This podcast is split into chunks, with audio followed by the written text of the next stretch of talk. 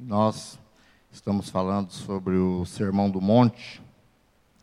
O Sermão do Monte é considerado uma plataforma do reino, da implantação do reino de Deus aqui na terra, através de Jesus Cristo. Semana passada eu falei um pouquinho sobre o pano de fundo, aquele contexto, aquele momento que Jesus fala sobre a conduta, não no comportamento do cristão, mas o ser das pessoas que ingressam no reino de Deus.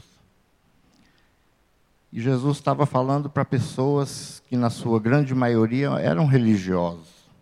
Os fariseus, que eu até expliquei, os fariseus eram tradicionalistas, apegados a muito rigor as leis de Moisés, as normas, as regras, cumpriam regras, acreditava que cumprindo as regras estava tudo bem com Deus.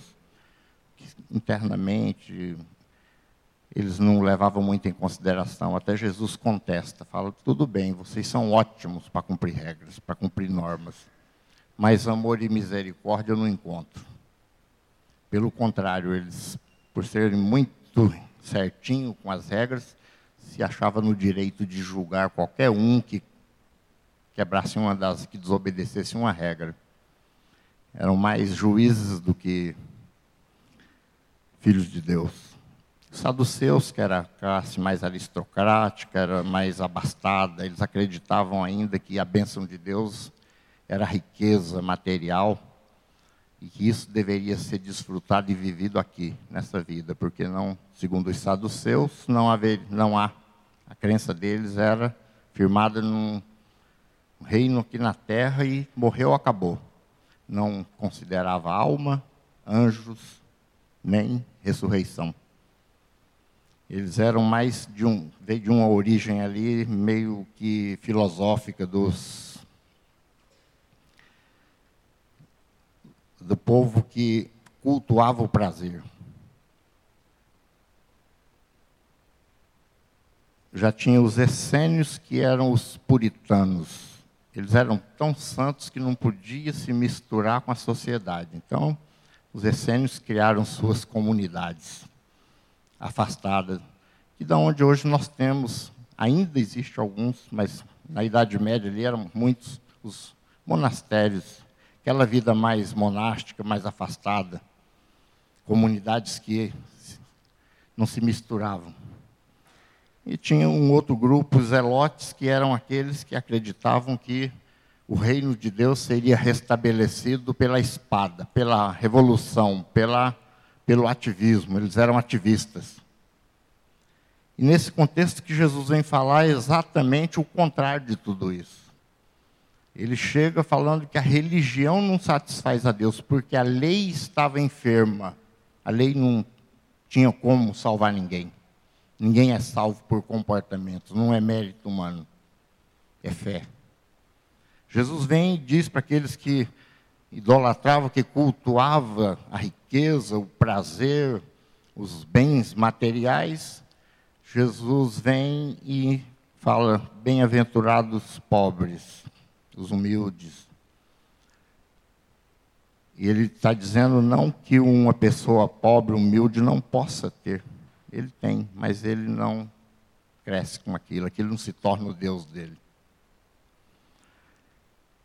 Aí vem os outros que não se pode se contaminar com ninguém, não pode chegar perto de pecador, que são impuros. Eu vou, era meio assim, a impureza meio por osmose, encostou, passa.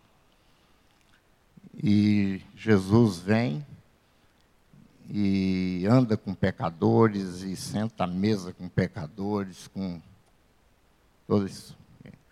E ele ainda diz que veio para os doentes, né?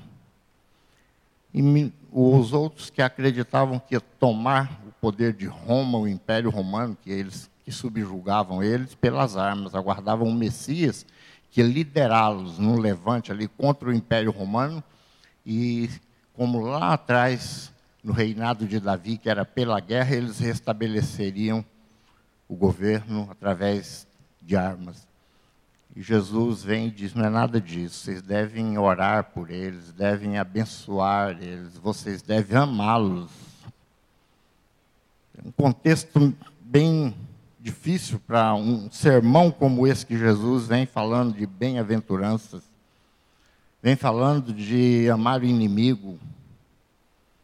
E nesse contexto, eu retomei porque hoje nós temos grupos religiosos, inclusive no nosso meio evangélico, que ainda são cumpridores apenas de normas, de regras. Eu ando, eu visto tal roupa, uso cabelo de tal forma, eu é, faço isso, isso e isso, oro tantas vezes por dia, eu jejuo, não sei. Tem aquelas regras que nós chamamos mais de técnicas espirituais, né? E às vezes são vazios de amor, de misericórdia, de compaixão por aquele que sofre. Temos aqueles também que ainda acreditam que a bênção de Deus é a chamada prosperidade. Se você não está rico é porque você está com algum problema aí com Deus. Tem essa teologia, que ela é muito seguida hoje.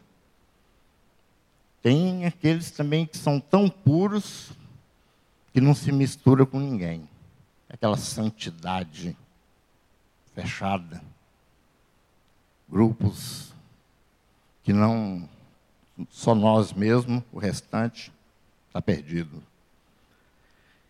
E mesmo no nosso meio cristão, mas essa questão mais fora do cristianismo, nós vemos aí as religiões se degradando, se matando, se explodindo, porque acreditam ainda no poder bélico, poder das armas. Né? Nós vivemos na nossa contemporaneidade, nesse momento também, pensamentos assim. Mas Jesus vem. E Mateus, esse evangelho, ele foi escrito por um, como eu falei a semana passada aqui, não, trazendo a profissão dele por nossos dias, ele era um delegado da Receita Federal.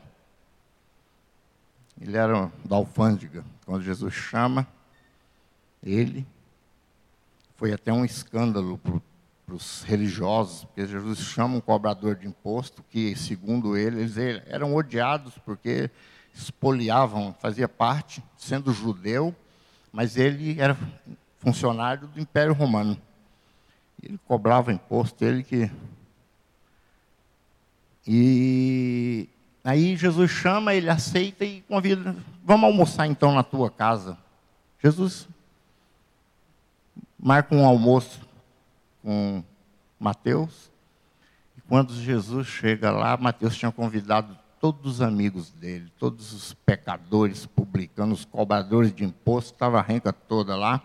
E Jesus chegou, se assentou com eles, comeu, certamente falou do reino, mas só que os religiosos falaram, está vendo lá? Ó, diz que é profeta, olha com quem que ele está, a turma. Esse Mateus foi exatamente ele que escreve esse evangelho. E ele, por ser judeu, esse evangelho nos primeiros séculos, ele era considerado o evangelho hebraico. Acredita-se até que o, ele foi escrito original em hebraico, porque ele foi feito diretamente para os judeus. Tanto é que ele cita é, eu estava dando uma olhada aqui, só nos quatro primeiros capítulos aqui de Mateus tem cinco referências ao Antigo Testamento. Tem mais de 60. Só no livro de Mateus tem mais referência, mais citações do Antigo Testamento do que os outros três evangelhos juntos. Mateus ele faz a transição da lei para o reino de Deus seria estabelecido perpetuamente aqui na terra. Um reino que não seria implantado politicamente, porque é um reino que ele é implantado no coração, cada um de nós. É um reino que não muda uma condição social, política apenas, mas é um reino que ele tem um propósito específico de mudar vidas, transformar vidas, mudar pessoas. Não é um reino de glória, de ostentação, um reino de poder, segundo a, o conceito de poder humano que nós temos. mas um reino de transformação de vidas, que viesse modificar a sociedade exatamente naquilo que estava faltando: amor, misericórdia, compaixão devoção a Deus e não a religião apenas. E como Mateus começa esse esse trabalho, esse livro, esse evangelho que ele direciona aos judeus. Ele começa com a genealogia de Jesus Cristo. Por quê? Porque Deus tinha dito a Davi, e os judeus tinham muito claro isso, que se Davi fosse obediente a Deus, cumprisse os seus mandamentos, andasse segundo os seus decretos, não faltaria sucessor para o reino de Israel, para o reino do povo de Deus. E realmente, Davi foi fiel a Deus como Deus esperava dele. E Deus foi estabelecendo até Salomão ali, logo depois de Davi. Depois o reino se dividiu, o reino do norte e reino do sul. O reino do norte, em 18 sucessões que teve, ninguém fez o que era correto diante de Deus, e o reino do sul, Judá, intercalava. Um rei fazia tudo que era correto, abominava idolatria e tal. Vinha o outro rei e fazia tudo errado de novo. O povo ia para o cativeiro e sofria, voltava. Foi essa vida.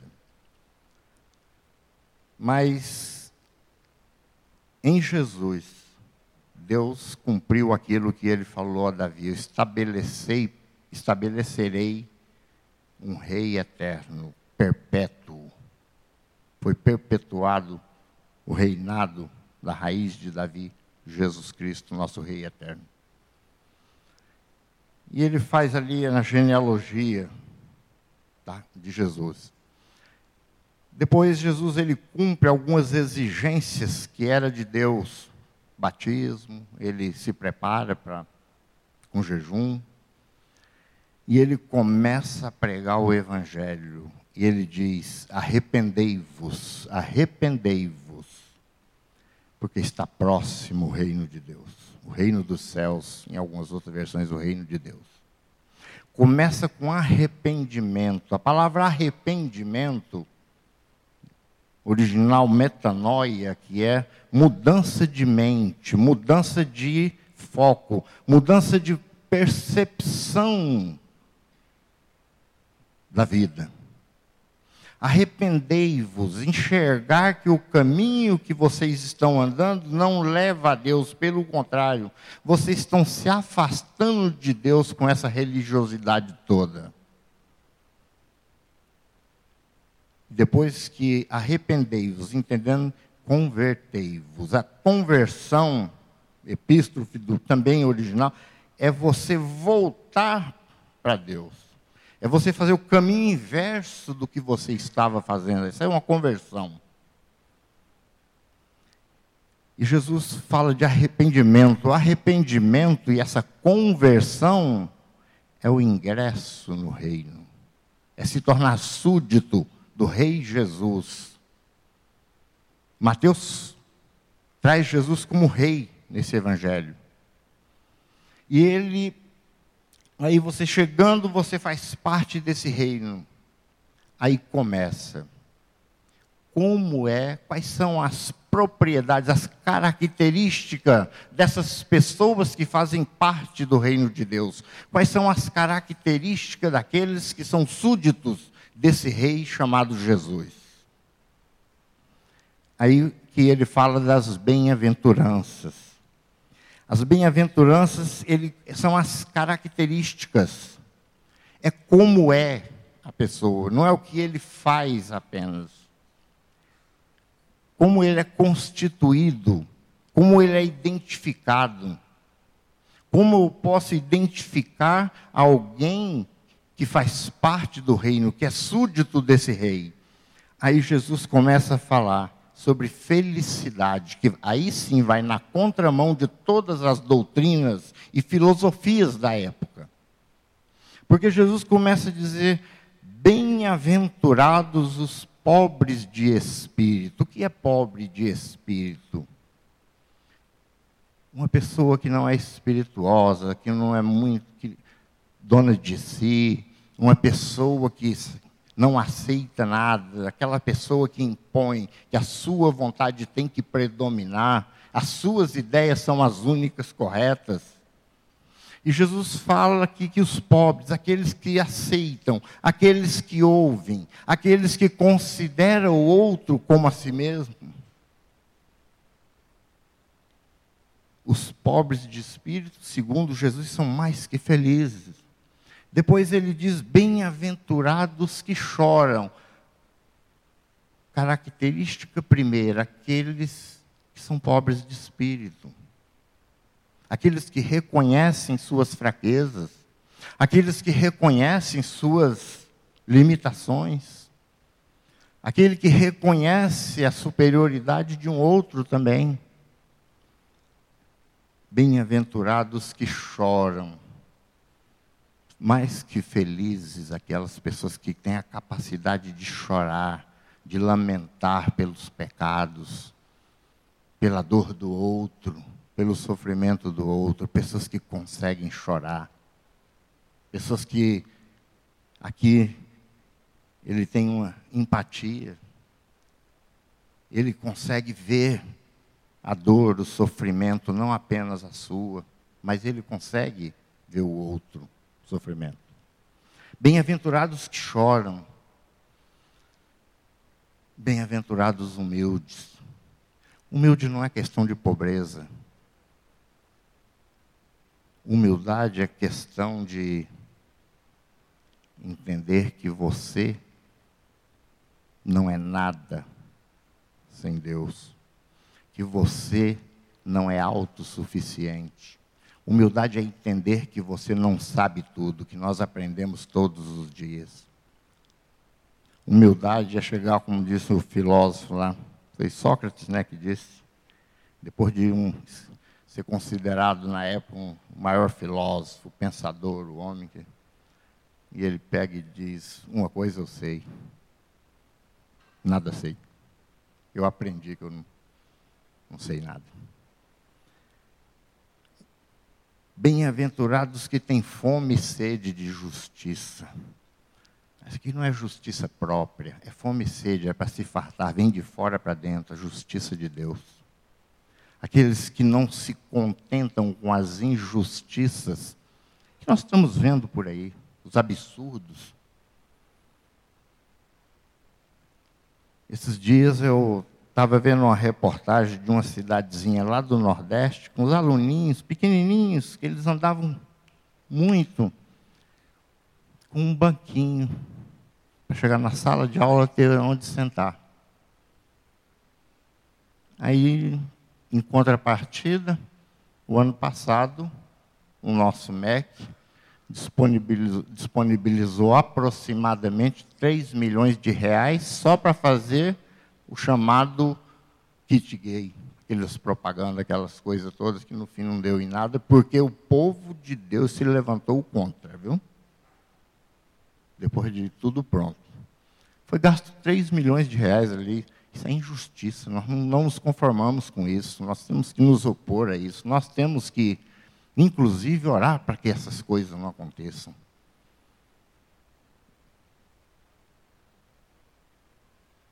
Bem-aventurados misericordiosos. Vocês sabem o que é misericórdia?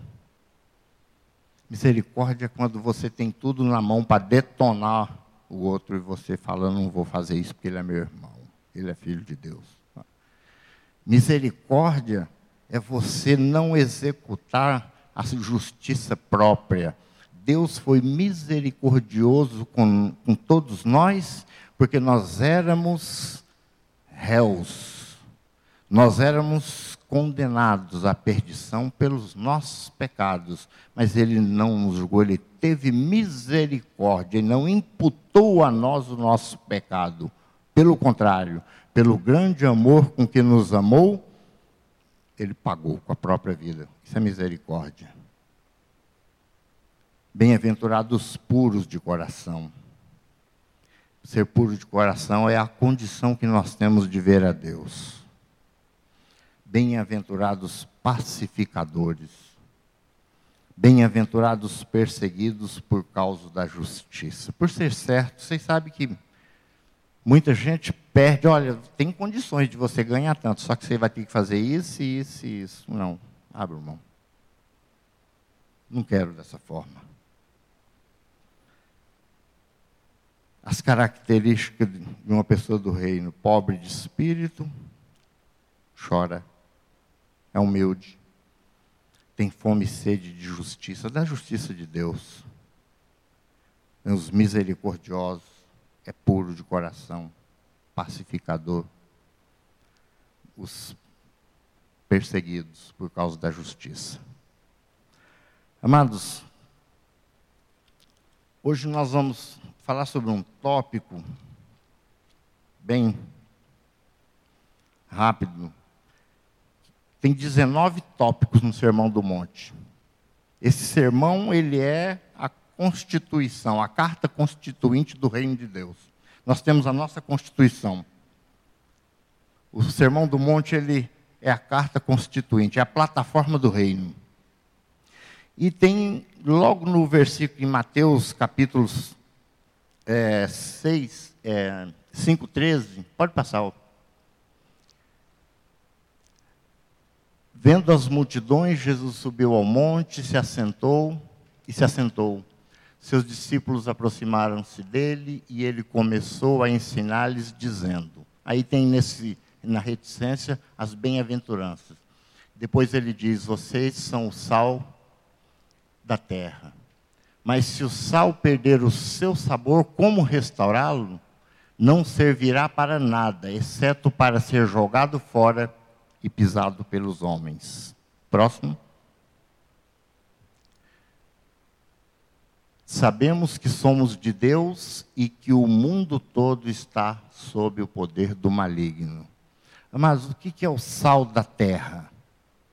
É interessante a gente pegar o contexto lá, como eu disse. O sal já foi um dos produtos, e naquela época ainda tinha esse, um grande valor. Primeira coisa, o valor do sal.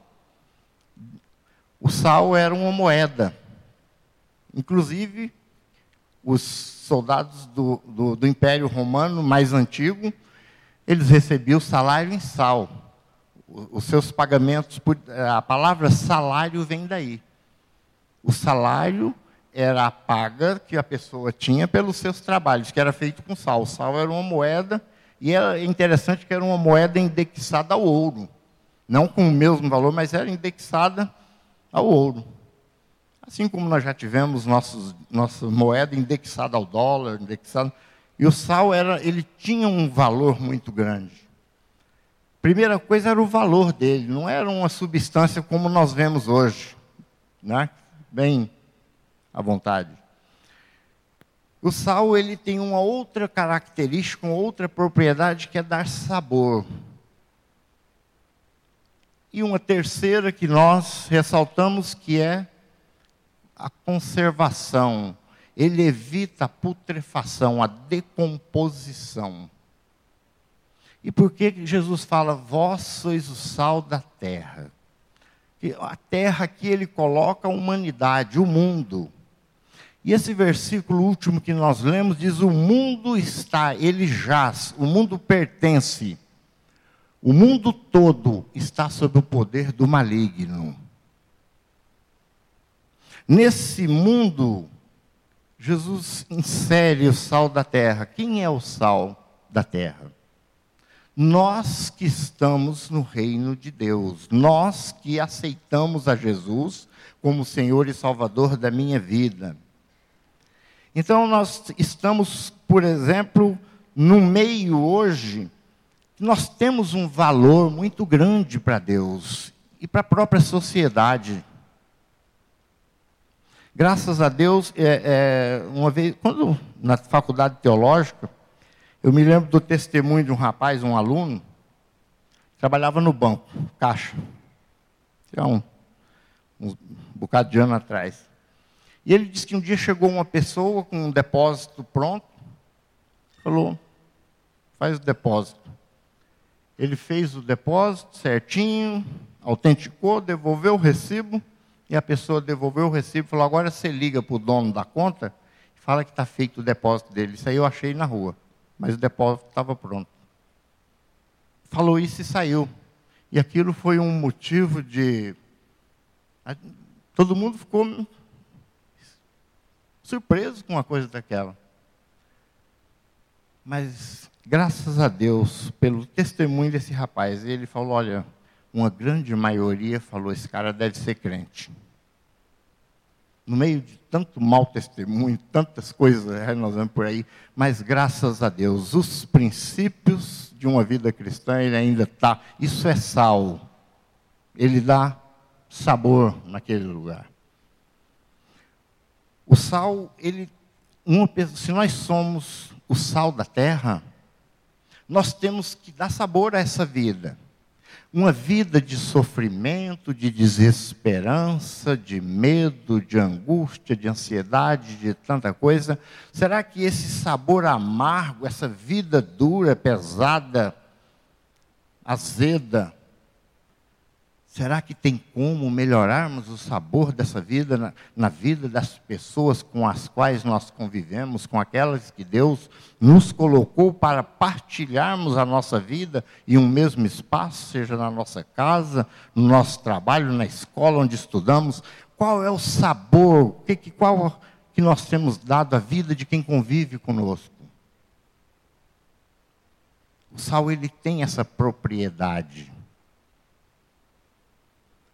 quando eu estava dando uma lida sobre isso, eu lembrei. Eu fiz um tratamento com interferon, há uns anos atrás, aí, da hepatite C. Interferon e tinha outro comprimidinho lá.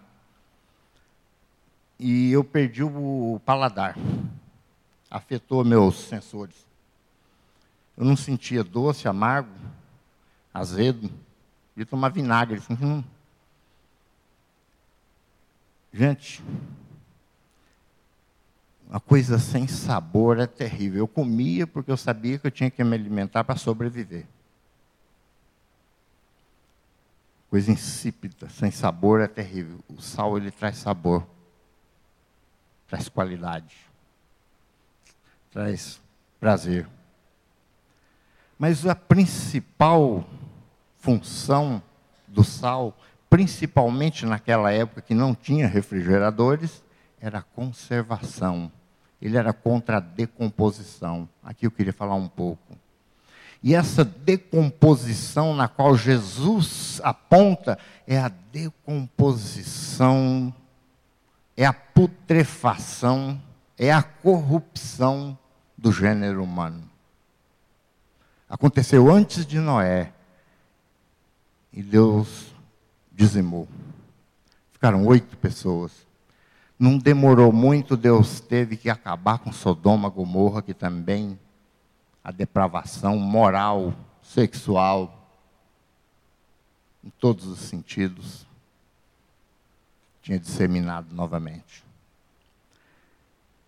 Hoje nós vivemos em uma sociedade que está se decompondo. Se decompõe hoje os valores morais,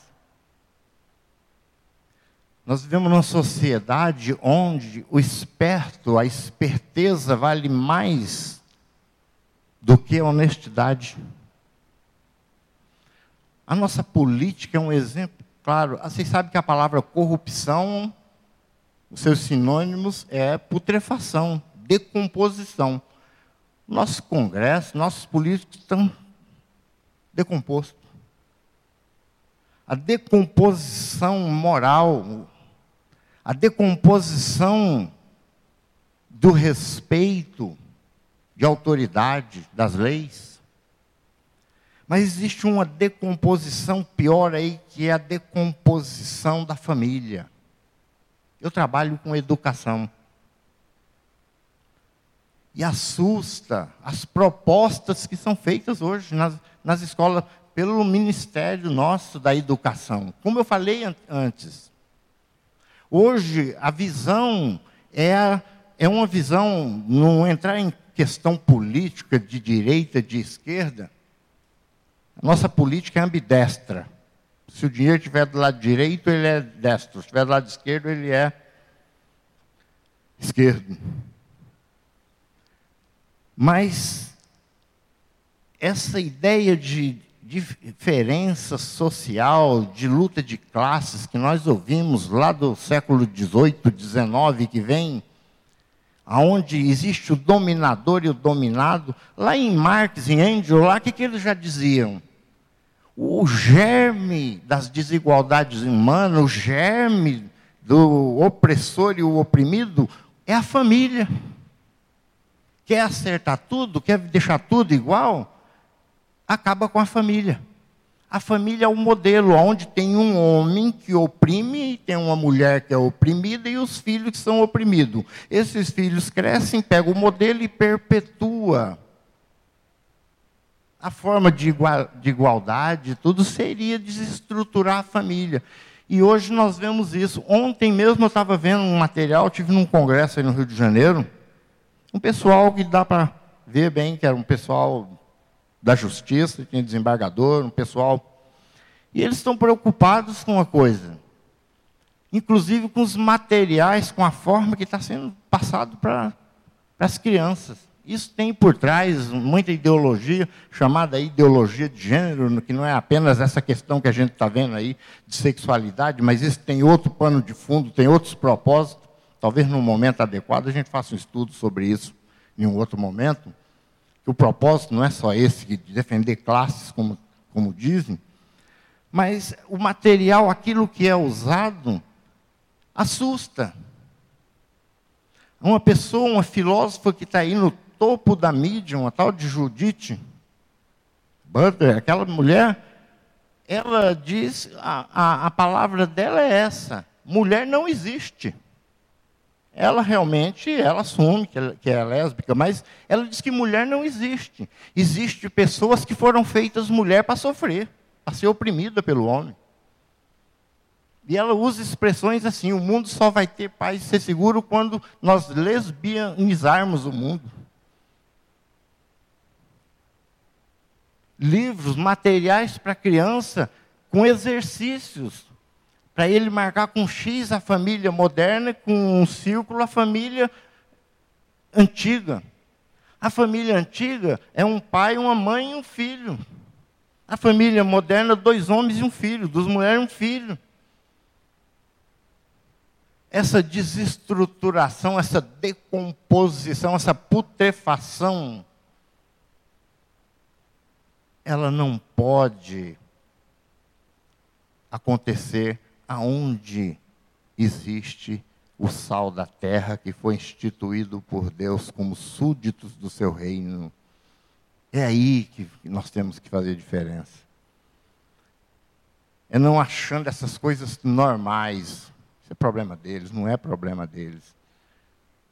E Jesus mesmo, ele quando ora por nós a Deus, o próximo. O que que Jesus? Olha a oração de Jesus ele diz assim: Eu revelei teu nome àqueles que do mundo me deste.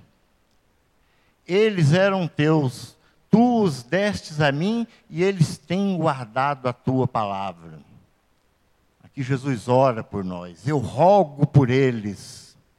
Não estou rogando pelo mundo, mas por aqueles que me deste, pois são teus. Jesus aqui ele diz, e tem outra parte desse capítulo que ele fala: Pai, eu não estou orando apenas por esses que estão aqui comigo, que eram os apóstolos, mas eu estou orando por aqueles que virão a aceitar ao Senhor. Aqueles que crerão depois. Jesus orou por mim, orou por você. Na oração que ele faz, está no capítulo 17 de João, ele estava orando, eu oro por esses que estão aqui comigo e oro também pelo Noé que está em tal Oro por você, oro por, por os membros da igreja batista, são aqueles que virão aceitar o teu nome. Aqueles que crerão, aqueles que virão. E Jesus aqui, ele ora por nós. E ele diz: Não rogo, não oro, não rogo que os tires do mundo mas que os protejas do maligno. Eles não são do mundo, como eu também não sou. Assim como me enviaste ao mundo, eu os enviei ao mundo. Você é um enviado de Deus para fazer diferença. Nós somos enviados de Deus para fazer diferença. O sal, ele dá sabor, ele não recebe.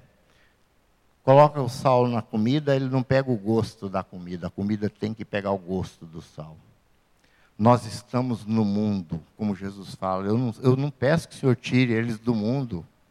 Nós não fomos salvos para ir imediatamente para o céu. Deus nos salvou para salgarmos essa carne, essa sociedade, esse mundo que está se decompondo. E aonde nós fazemos essa diferença? Nós fazemos essa diferença na nossa casa. Nós fazemos essa diferença no nosso trabalho, nas nossas amizades.